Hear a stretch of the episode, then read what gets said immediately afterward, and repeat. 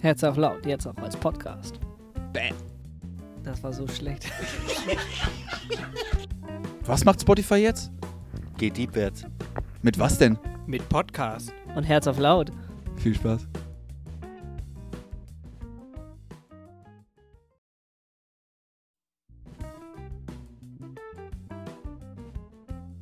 Moin ihr Lieben, es ist wieder Montagabend. Schön, dass ihr eingeschaltet habt. Montagabend heißt Herz auf Lautzeit. Wir senden heute, wie ihr seht, vielleicht nicht ganz live, sondern mit einem vorproduzierten Video. Das hat zwei Gründe. Erstens wollten wir dem ganzen Format mal wieder einen neuen Anstrich verleihen und zweitens wollten wir alle unsere ehemaligen Gäste mal wieder zu Wort kommen lassen. Und das wäre in einer großen Zoom-Diskussion wahrscheinlich etwas chaotisch geworden. Also haben wir uns vier Fragen überlegt und unsere Gäste, unsere ehemaligen Gäste gebeten, ihre Herzen auf laut zu stellen und uns ihre Antworten zuzuschicken. Daraus hat Marco jetzt ein gesamtes Video gemacht und auch David und Benny haben natürlich was dazu zu sagen. Äh, auch ihr habt euch schon auf Instagram beteiligt. Vielen Dank dafür, da sind viele coole Antworten bei rumgekommen. Und jetzt wünsche ich euch viel Freude bei dem Video und stellt eure Herzen auf laut. Frage Nummer 1. Hat Gott Humor? Und wenn ja, woran machst du das fest? Gott hat auf jeden Fall Humor, aber ich kann da keine konkreten Anzeichen zu sagen. Ey, Gott muss Humor haben, glaube ich. Wenn man sich die Schöpfung so anguckt, wir sind ja auch die Schöpfung irgendwie, dann muss er wohl Humor haben, weil wir sagen ja auch und wir glauben, dass er uns versteht und dass er auch alle Gefühle so versteht und äh, ist für mich eigentlich nicht vorstellbar, dass etwas so Wichtiges, Grundlegendes, was wir zum Leben brauchen und zum Miteinander wie Humor, dass der das nicht versteht äh, und dass er das nicht selber hat. Na klar, sonst wird es solche Leute wie dich und mich gar nicht geben. Naja, man sagt ja, wenn man will, dass Gott lacht, soll man ihm seine Pläne erzählen. Äh, ich glaube, viele von uns haben so Pläne, das heißt, ähm, um uns auszuhalten, muss Gott ja Humor haben, sonst wäre das ein ziemlich tristes Dasein, glaube ich, von ihm. Ja, von daher, das könnte ein Anzeichen sein, dass Gott Humor hat, weil wir uns doch noch viele eigene irdische Pläne machen.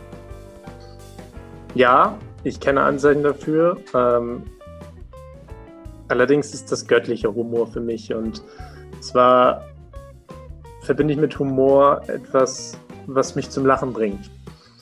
Und Gott bringt mich in den Momenten zum Lachen, wenn ich so das Gefühl habe, er stupst mich an und sagt mir, guck, siehst du, hatte ich doch recht, oder? I told you so. Wieso hast du das nicht gleich begriffen? Und diese Situation, wo du eigentlich dann endlich kapitulierst gegenüber Gott und dich darauf einlässt und das so ein befreiendes Gefühl ist, dass man einfach ja nur darüber lachen kann und sich freut. Ähm, das ist für mich göttlicher Humor. Ähm, spannende Antworten von unseren Ja, Gästen, oder? Ja, und irgendwie ganz viel zusammengenommen war da auch was, ähm, so wie ich das denke darüber. David, was war denn dein? Was ist dein Gedanke denn? Mein persönlicher Gedanke, Gott muss Humor haben. Also, ähm, so wie Ralf das schon und äh, Sonja das auch sagten, der hat uns gemacht irgendwie. Ähm, eigentlich wünscht der Mensch sich glücklich zu sein, zu lachen. Das löst in ihm etwas aus. So, also das, der, der muss Humor haben. Und äh, ich glaube, wenn du dir so manche Schöpfungstiere anguckst, ganz ehrlich, da ist definitiv. War da, ist da so ein Ding? Ja, genau. Da, da sind definitiv irgendwas so, so Schnabel, Schnabelbär oder irgendwie sowas. Das überleg mal, wie der aussieht. Ein Tag ist schon albern. Ein Tapir ist schon albern, ja. Also von daher definitiv sehe ich auch so. Er, hat- er hat Humor. Oder ja, siehst du auch so oder was?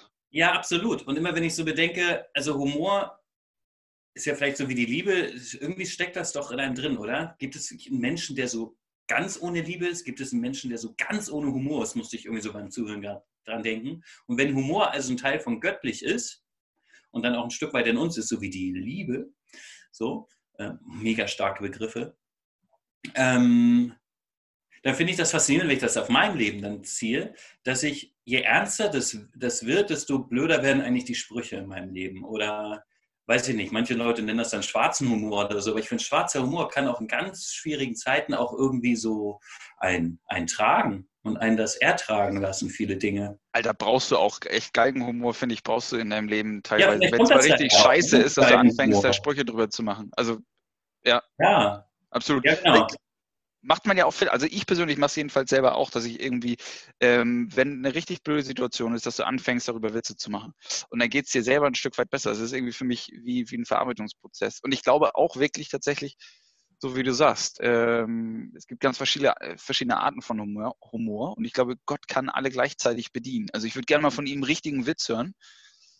So, also so, total albern sein, der Kerl, glaube ich. Also Gott an der Theke, ich glaube, das wäre schon auch schon witzig. Ich glaube, der wird schon einen Knüller bringen nach dem nächsten. Könnte er. Frage Nummer zwei. Inwieweit, inwiefern hat Corona deinen Glauben verändert? Corona hat meinen Glauben nicht verändert. Das hätte aber gut in die negative Richtung gehen können. Es sind genau zum richtigen Zeitpunkt, zumindest für mich, die Präsenzgottesdienste wieder losgegangen. Ich würde sagen, mein Glauben hat das nicht großartig verändert. Man muss für manches mehr kämpfen, glaube ich, um, um eine Verbindung zu behalten. Ich glaube, die Art und Weise, wie, wie man seinen Glauben macht und mit Leben erfüllt, die hat sich krass verändert in letzter Zeit. Äh, aber die Gottesdienste, auch die Präsenzgottesdienste haben sich auch krass verändert. Das ist ein anderes Feeling und ähm, natürlich ist das wünschenswert, dass alles wieder so ist wie vorher, aber ich habe jetzt nicht das Gefühl, dass Corona meinen Glauben verändert hat. Ähm, die Art und Weise, wie der praktiziert wird und wie der sich äußert, mit Sicherheit, ja, aber an dem Grundglauben weiß ich nicht. Glaube ich nicht. Na, ich glaube schon, dass ich erkannt habe, dass ähm, mein Glauben ein sehr aktiver Glauben ist, zumindest, dass ich eine gewisse Aktivität vom Glauben erfordere. Und da hat man jetzt gemerkt bei Corona, dass man nicht so ganz so aktiv sein konnte, musste man sein Glauben ein bisschen umstellen, weil dieser Aktivitätsfaktor einfach fehlt. Also das habe ich schon gemerkt und ich freue mich auch schon wieder, wenn es wieder ein bisschen aktiver werden kann und ich wieder aktiver meinen Glauben gestalten kann. Corona hat mein Glauben insofern verändert, einfach, ähm, dass so ein bisschen die Präsenzgottesdienste für mich dieses Jahr untergegangen sind. Was halt krass war, weil man eigentlich 31 Jahre lang äh, das immer fast wöchentlich hatte. Ähm, ja, daran gilt es also auch für mich, ähm, wieder zu arbeiten, wenn es denn wieder möglich ist. Ich nehme das halt sehr ernst alles mit Corona, deswegen ja.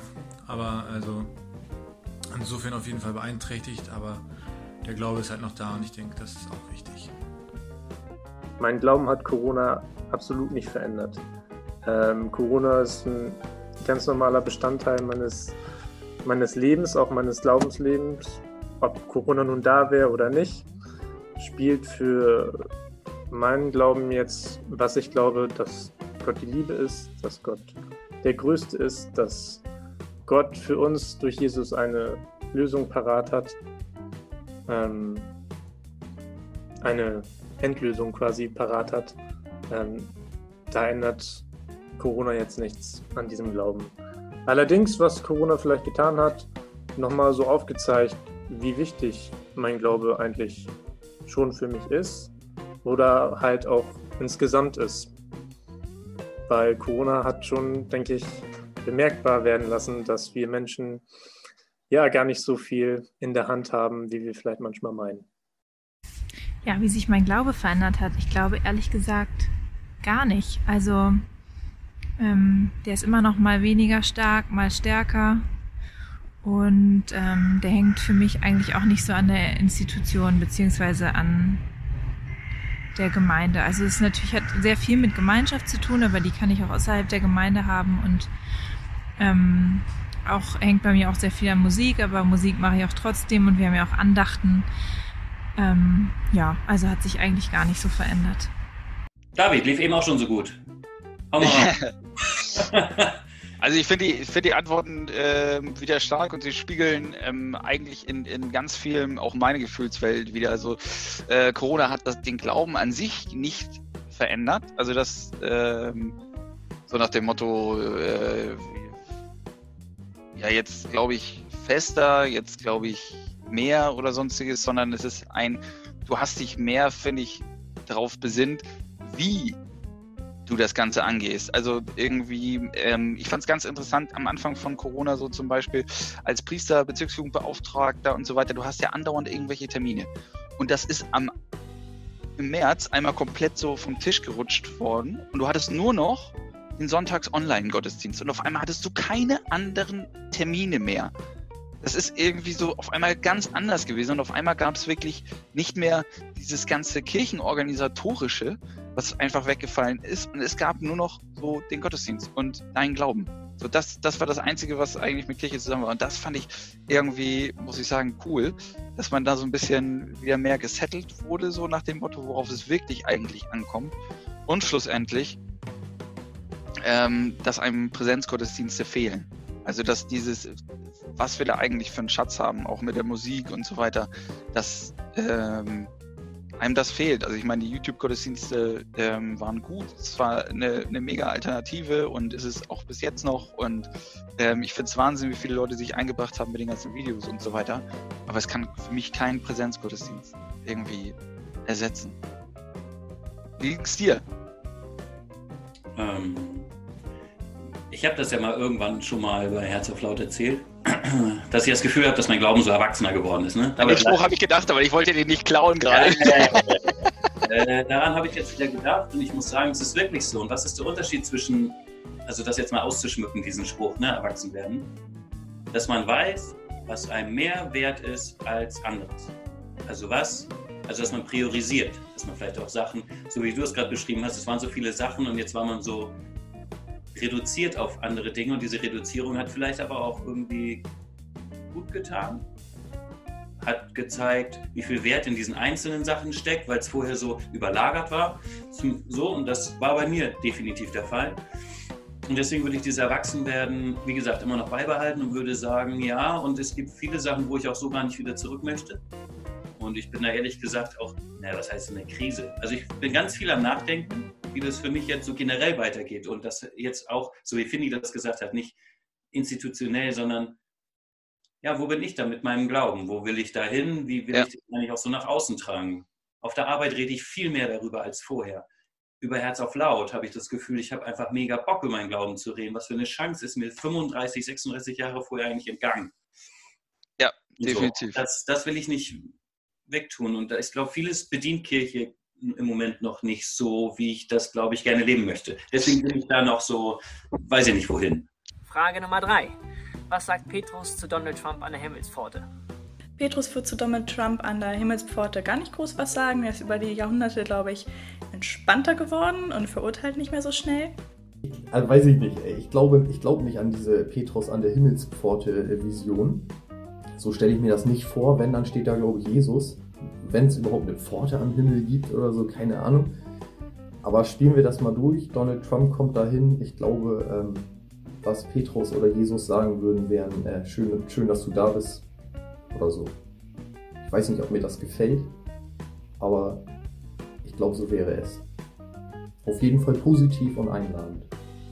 Ja, er wird zu ihm sagen, was er zu jedem sagt. Hallo Gotteskind.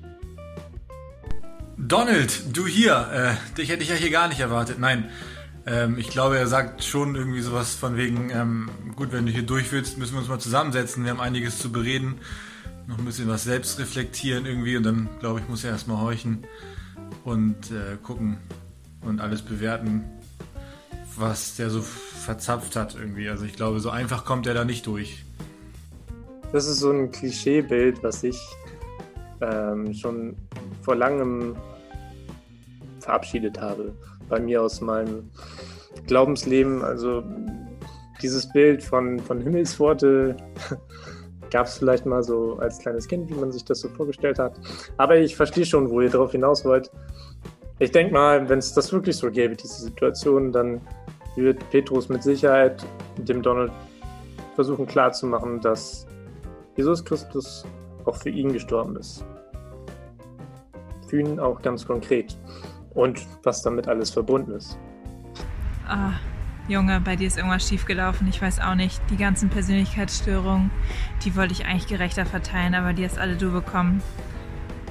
Ich vergeb dir, armer Kerl. Komm rein. Mach's dir gemütlich. Es sind gute dabei gewesen, definitiv. Ausgerutscht. Ja, ich jetzt, ich finde es auch von, von äh, unserem Ralfi echt mega ehrlich, dass er einfach sagt, äh, herzlich willkommen, aber ich weiß nicht, ob ich das gut finde.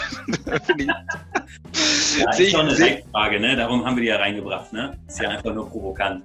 Ja, definitiv, definitiv. Also meine Meinung, er, er schickt ihn irgendwie nochmal eine Tür weiter und sagt, da ist erstmal un, unsere Selbstabendmahlsgruppe, da kannst du nochmal ein bisschen Abendmahl feiern und äh, Zusätzlich gibt es da auch noch Sündenvergebung obendrauf. Da kannst du nochmal Ja, noch mal das- loslegen. Das sind ja auch alles Bilder, die, die wir uns machen. Und da spielt auch ganz viel, äh, wie würden wir entscheiden, ne? unser Gerechtigkeitsgefühl. Das hatten wir ja hier die letzte Folge. Ne? So, ähm, Ja, das hatten wir, also da, genau daran dachte ich auch, weil irgendwie jetzt ist, ist Trump natürlich da so ein äh, Thema in der Frage, ne? weil wir hatten es damals mit einem anderen deutschen Kollegen, möchte ich sagen. Und, äh, Österreicher. aber ja, stimmt, ja, Öst, Österreicher, Österreicher ist wichtig zu erwähnen. Aber schlussendlich ist es irgendwie, finde ich, immer so geil, auch wenn das einfach nur ein Bild ist, was in vielen Antworten auch wieder rüberkam, ist, dass Petrus die Tür aufmacht und sagt, herzlich willkommen, schön, dass du da bist. Ja, absolut. Das ist doch die Botschaft, hier verlorener Sohn und so weiter. Ne? Völlig wurscht. Ich stehe jeden Tag und warte, dass du, dass du zu mir kommst. Und ich glaube, Ja, alle, die, alle, die auf ihn, Schritte auf ihn zugehen, äh, die brauchen noch keine extra Runde, die brauchen kein, kein, kein extra Abendmahl oder nochmal irgendwie einen Gebetskreis oder so ein Quatsch. Ähm, wenn du einen Schritt auf ihn zugehst, langt, das, dann ist alles gut. Mehr ist Ja. es auch nicht, was er will. Nummer 4. Wenn du morgen mit einer biblischen Person deiner Wahl essen gehen könntest. Erstens, wer wäre das? Zweitens, wohin würdet ihr gehen? Und drittens, was würdest du sie oder ihn als erstes fragen? Ich würde mit den Emmaus-Jüngern essen gehen und mich würde interessieren, ob sie, nachdem sie raus mitbekommen haben, dass sie mit Jesus gesprochen haben, das Gespräch anders bewerten würden, was sie mit ihm geführt haben. Eigentlich Jesus, ganz ehrlich, klar, logisch, aber Jesus ist halt ein Gott und mich interessiert bei aller Neugier über das alles interessiert mich eigentlich interessiert mich Paulus mehr, muss ich sagen. Paulus würde, also Paulus auf jeden Fall, weil er einfach ein Mensch war, weil er sich krass verändert hat, ein paar Mal im Laufe seines Lebens, äh, nicht nur dieser eine berühmte, sondern er hat mehrere Stadien durchschritten. Ist bis heute super wichtig in unserem Leben zu spüren, auch in der ganzen westlich-römisch geprägten Welt der hat für so viel den Grundstein gelegt und der hat so viel, so viel Negatives erlebt, auch körperlich, so viel Quatsch hinnehmen müssen und er ist irgendwie immer am Start geblieben, obwohl er Jesus ja eben nicht getroffen hat. Und das fasziniert mich so, weißt du, keine Ahnung, ich habe Jesus auch nicht getroffen. Ich muss auch an, an, an Gott und Jesus glauben oder will an Gott und Jesus glauben, ohne die jemals getroffen zu haben. So, und da kann ich mich mit Paulus ganz gut identifizieren. Würde ich wahrscheinlich äh, sagen, wie immer, wenn ich was essen gehe, äh, ich esse alles, außer Innereien. Also darf, der, darf er dann gerne entscheiden. Und äh, was ich als erstes fragen würde, wäre, ähm, Digi, ernsthaft, das, was die mit dir gemacht haben äh, und ein paar Mal mit dem Schiff untergegangen und gefoltert und geschlagen und krank gewesen und Dings, ob das wirklich alles stimmt oder ob da einfach im Laufe der Jahre ein bisschen zugedichtet wurde. Das würde mich brennend interessieren, neben ganz vielen anderen Dingen, aber einfach ganz menschlich gesehen. Ich denke, ich würde mit dem Bruder von dem verlorenen Sohn essen gehen, weil ich glaube, dass wir uns schon manchmal oder häufiger, je nachdem, so wie er fühlen. Ähm, essen gehen, wahrscheinlich würde ich mit ihm was kochen. Und die erste Frage, die ich ihm stellen würde, wäre: Fühlst du dich frei? Wenn ich die Wahl hätte und mir jede biblische Figur aussuchen könnte, dann wäre das wohl Jesus. Und dann würde ich wohl zu Oma gehen zum Mittagessen. Schön wie sonntags nach der Kirche früher. Äh, zufälligerweise sitzt dann da die ganze Familie. Äh, vielleicht auch die, die gar nicht mehr zur Kirche gehen. Ähm, ja, das wäre natürlich dann super. Und als erstes fragen, uff, weiß ich gar nicht so genau. Ähm, ich glaube, mir ging es also ich glaube, der hat so ein Charisma und so eine Ausstrahlung einfach, dass man ihm da auch ein bisschen die Worte fehlen. Aber ich würde auf jeden Fall zu Oma gehen und hoffen, dass die ganze Familie einfach da ist. Ich glaube, bei der Frage habt ihr zwei entscheidende Wörter vergessen. Und zwar außer Jesus.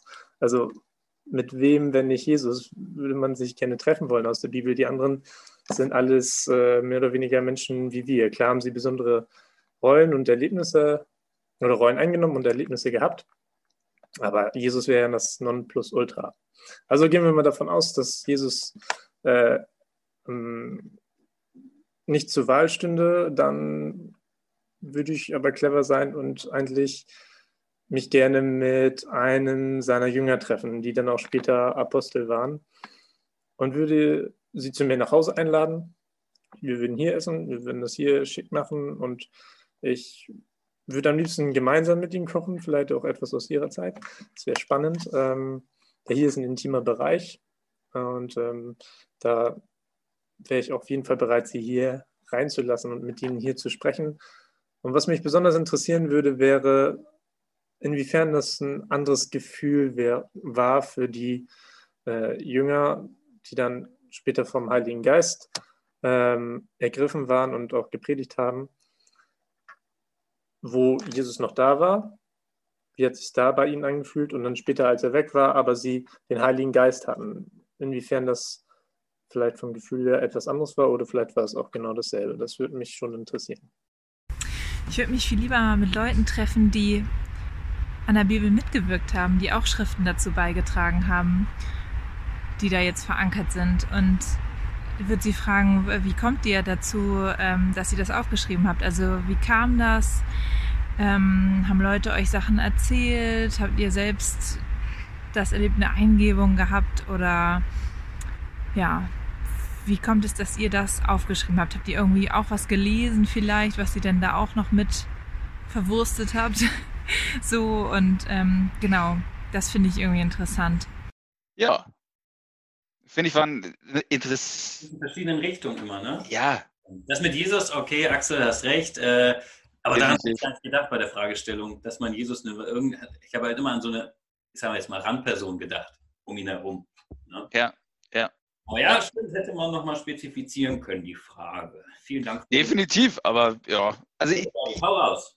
mein, also meine äh, Antwort auf diese Frage. Äh, ich habe tatsächlich gerade dran gedacht, ähm, so ein bisschen drüber nachgedacht und ähm, ich konnte mich ehrlich gesagt nicht entscheiden zwischen zwei Leuten. Na, Ich nehme sie jetzt einfach beide. Ich hole mir Thomas und Mose. Mose. Thomas und Mose, ja. Thomas, den würde ich gar nichts fragen, den würde ich einfach nur in den Arm nehmen und sagen, Digga, ich hab dich lieb. Weil ich die Person einfach irgendwie wahnsinnig spannend finde in der Bibel. Mit, äh, was? Was? Wenn er dich begegnen würde, würde er fragen, Digi, ich hab dich lieb, und er wird fragen, was wer bist du denn? Sollte ich dich kennen? Ja, okay. Und Mose würde ich fragen, irgendwie, ähm, ob er nicht manchmal genervt war von seinem Volk, was er da durch die Wüste gezogen hat und äh, sie immer wieder am, am Meckern waren irgendwie. Oder wenn er dann einfach mal kurz irgendwo auf den Berg geht und dann kommt er wieder und die haben alles, was, was, was sie beigebracht bekommen haben, einfach direkt über den Haufen geworfen und das goldene Kalb da gemacht. Ähm, der Mann musste echt einen langen Atem haben, was, was das angeht, glaube ich so. Und das, da hätte ich ihn demnach äh, gefragt. Und ganz ehrlich, Und Wo geht ihr essen? Was macht ihr? bei mir im Garten wir grillen. Definitiv. Du? Wie würdest du dir aussuchen? Ähm, ich habe dem ja gerade zugehört und ich würde mal sagen, ich wäre bei jedem Gespräch gern dabei. Und das ist jetzt entscheidend. Vor allen Dingen bei der Oma von Patrick. Ja. Mega, mega, mega Idee. Wie geil ist das denn, zur Oma zu gehen? Ähm, ich nehme, pass auf, nehmen wir jetzt mal an, ich wäre bei jedem Gespräch dabei. Das heißt, ich höre das dann auf. Ne? Dann habe ich die quasi in meiner Liste abgehakt. Weißt du? Ja. Und welche Farbe sozusagen von diesen ganzen Tuschkassen, die man da hat, noch dazu käme, ich würde gern mit Judas sprechen. Nehmen wir mal an, die Geschichte ist wirklich so abgelaufen, pipapo. Wie spannend wäre das doch mal, ihn dann auch zu fragen, Digga, warum? Dein Ernst? Ja, aber ich meine, der hat das ja nicht gemacht, wie ich habe noch mal was vor oder so wie heute, ich habe mit einer WhatsApp einfach mal irgendwas beendet, jemand blockiert. Hey, das war schon echt ein schwerer Tobak. So. Ja. Also zumindest in dem, dem dicken Buch, Finny, wer hat, wer hat äh, veranlasst, dass das so und so da drin steht, was ist ausgelassen? Es gibt auch ein Judas-Evangelium. Hm, spannend vielleicht, was da so drin steht. Ähm, ja, den würde ich sehr spannend finden. Und ich würde ihn natürlich auch zu mir zu Hause, ich würde ihn, ich würde ihn bekochen. Ich würde alle bekochen. Dann suchen wir uns auch einen schönen lecker Gin aus. Ich finde das so, ich bin gerne Gastgeber. Ich finde das total großartig, genau. Wir hoffen, euch hat dieses andere Format, dieses Video gefallen und freuen uns natürlich wie immer über Feedback von euch. Nächste Woche, nächsten Montag senden wir wieder live auf YouTube über Zoom und haben dafür auch einen tollen Gast wieder eingeladen. Wir freuen uns auf euch und wünschen euch bis dahin eine schöne Restwoche und stellt eure Herzen auf laut. PS, heute ist Bestellschluss für unsere Masken und Hoodies, also schlagt noch schnell zu.